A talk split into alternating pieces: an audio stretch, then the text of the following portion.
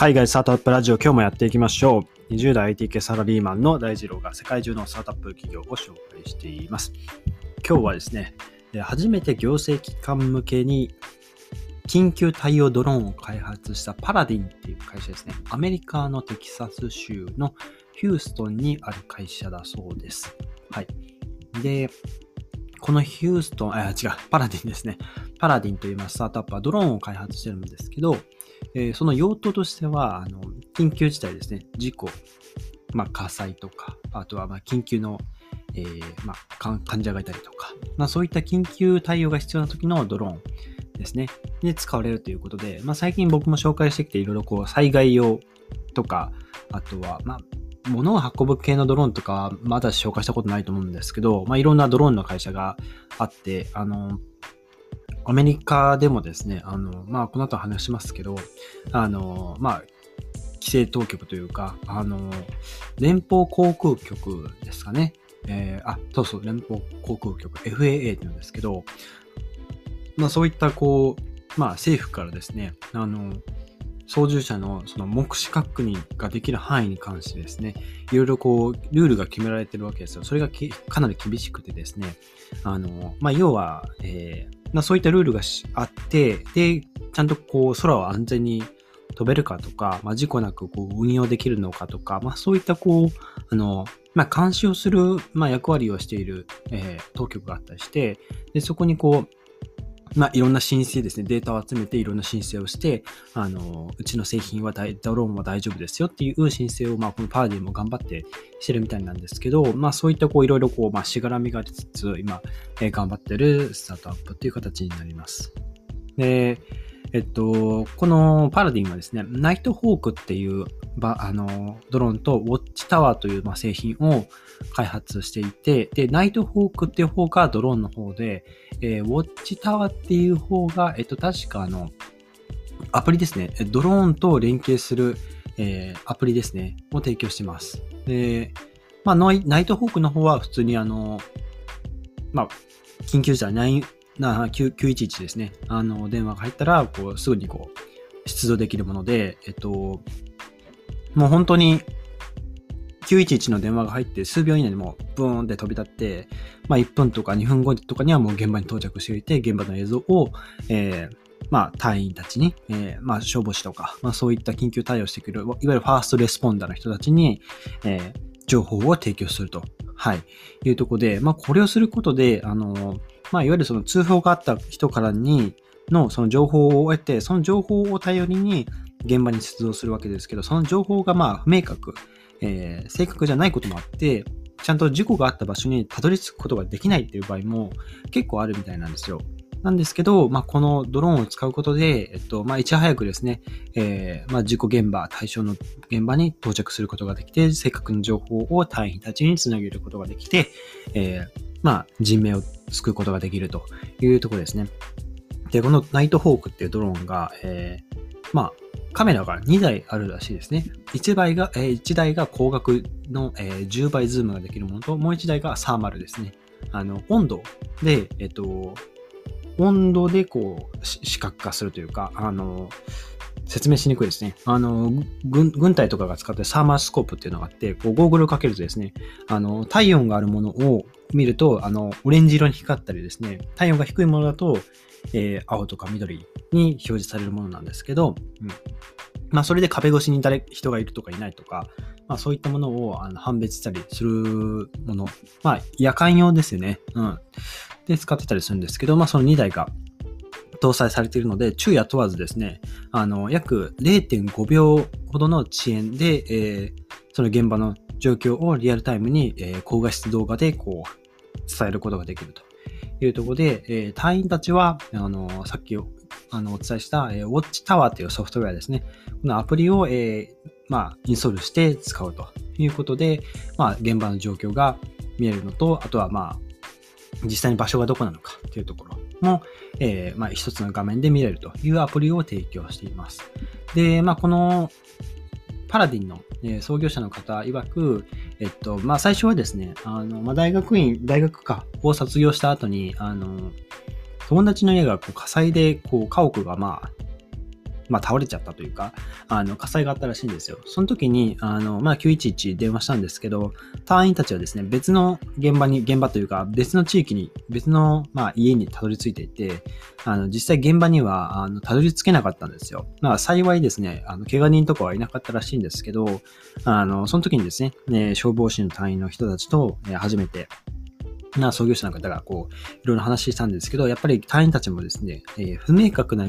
情報、あとはいつもですね、正しい情報が、えー、現場に入ってくるわけではないので、まあ、そういった事態も起こりうるという話をしていて、まあ、これがきっかけで、まあ、このスタートアップが立ち上がったという形になってるそうです。はい。で、あとですね、あのー、まあ、特にその、このナイトホークを使う、まあ、えー、警察署、えー、消防署とか、まあ、あとは医療関係、病院とか、あの、配備されると思うんですけど、基本的にその、なんていうんですか、あの特別なその、ドローン用の設備を、えー、用意したりすることはなく、基本的にドローンだけ、あの、まあ、警察署とかにあの置いていれば全然大丈夫。まあ、いつでも飛び出せるように、あの、準備しておくだけで大丈夫で、あの、ドローンが現場に到着したら、アップロードされた動画は、アプリ上だけでなくて、まあ、既存の、あの、911のその先端にですね、センターで配備しているシステムにも動画が送られるというところで、あの、まあ、現場の単位だけではなくて、まあ、そういった統括しているその先端にも動画が送られるというところですね。はい。で、あとはまあドローンを操縦して動画を見るためには、まあ、先ほど言ったウォッチタワーを使うんですけど、マップ上でですね、まあ、緊急現場と思われるだろう場所に、まあ、ピンを置いて、えー、ドローンを向かわせることが、えー、もできるというところですね。はい。というところで、あの、まあ、こういったドローン、えっ、ー、と、先ほどの FAA、えー、連邦航空局、なんでしょうね、 Federal Aviation Agency とか、そんな感じですかね。とかでも、あの、まあ、えっと、かなり規制が厳しいらしくて、 First Responder Tactical Beyond Visual Line of Sightという、まあ、これが先ほど言ったあの、操縦者のえ目視確認できる範囲に対しての、えー、まあ、まあ、定めみたいな、まあ、そういったこう規定がいっぱいあるみたいですね、あの、まあ、そういったのを、こう、認可得ないとなかなかこう、商用として使えないという、まあ、側面もあったりしていて、まあ、これが、えー、通っていけば、あの、ちゃんと認証されているんですよというところを、まあ、承認得て、えー、まあ、こう販売、拡大をしていくっていう流れになってくるんじゃないかなと思います。はい。で、まあ、いろいろなドローン、まあ、この間もあの、紹介した、えっ、ー、と、名前出てこないんですけど、農薬を散布する、こう、あれは小型の航空機ですけど、あったりとか、まあ、日本でもですね、あの、ドコモが、あの、ドローンを使うような、その、航空、なんて言うんだったかな、あの、そのドローンを使う用のあの LTE プランみたいな、こう料金プランみたいなのもあの出していて、月額5万円ぐらいするらしいんですけど、まあそういったものもやっていたりですとか、あとは、まあドローンによってはその、まあ会場の、会場専用のこうドローンとか、あの、なんでしょう、まあ、それ多分軍隊用とかになと思うんですけど、海軍用にその、えー、設置する、まあ、海をこう、ちゃんとこう、飛べる？ドローン、まあ、潮、潮風とかでもこう、錆びないとか、耐性がついてるドローンとか、まあ、そういったものが今後、どんどんどんどん出てくるんだろうなというところですかね。はい。というところで、まあ、今日はですね、えー、初めて行政機関向けに、えー、緊急対応のドローンを開発したパラディンという、えー、スタートアップについてご紹介してみました。はい。で、えっと、ちょっとまあ余談なんですけど、あの、ちょっとここからは雑談なんですけど、あの、僕、いつもアンカーという、えー、ポッドキャスト録音アプリというか、まあ、配信アプリですね。で、えー、録音してるんですけど、まあ、これで最近ですね、あの、アップデートがあって、あの、Spotify の音楽がこう、ね、のこの配信にあの挿入できるようになったんですよ。僕はいつもあの、えー、バックグラウンドのあの音楽、BGM だけをあの入れてるんですけど、まあこういった自分でこう、僕も Spotify のアカウント持ってるので、このアカウントで再生した音楽とか、まあ普通に検索もできるんですけど、あの、挿入することができて、で、どの曲もですね、あの、30秒なんですよ。30秒挿入できるんですけど、これびっくりしたのはですね、あの、まあそもそもアンカーも Spotify も海外のメディア、メディアというか、こう、プロダクトじゃないですか。で、まあ、日本の楽曲、あの、なんでしょう。えー、リサのグレンゲーとか、まあそういった、えー、最近の、えー、BTS とか、まあ BTS はまあ海外ですけど、まあ、そういった日本の楽曲とかでもですね、30秒にまとめられていて、それポチッと押すと、ポチッと押して再生するとですね、必ずサビの5秒前ぐらいから始まるんですよね。うん。これがすごいなと思って。普通海外の、まあわかると思いますけどね、あの、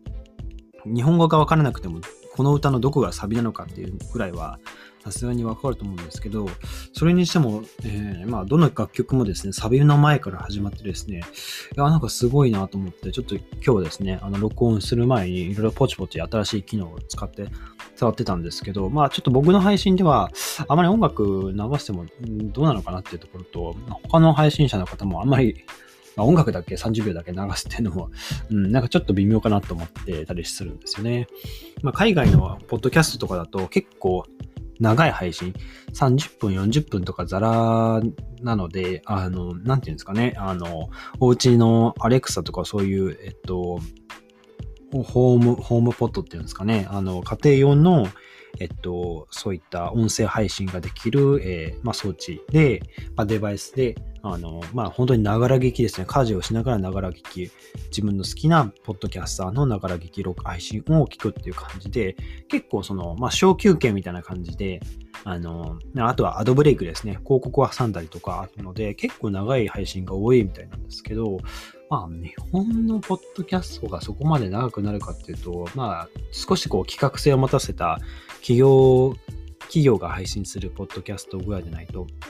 まあ、なんて言うんでしょう、いわゆるこう番組化したトークセッションとか、番組したものぐらいでないと、3、40分ってなかなか難しいかなと思うので、まあ、僕のポッドキャストでもあんまり使う機会はないかなと思いましたが、もし、あの、なんか使ってる方いらっしゃったら、あの、ぜひ、えーミュージックってあと新しいボタンが Spotify のロゴでできてるので、試してみてはいかがでしょうかという雑談でした。はい。ということで、えーまあ、改めて今日のエピソード役に立ったらいいなと思ったら、ぜひフォローをよろしくお願いします。それでは皆さん素敵な一日をお過ごしください。バイバイ。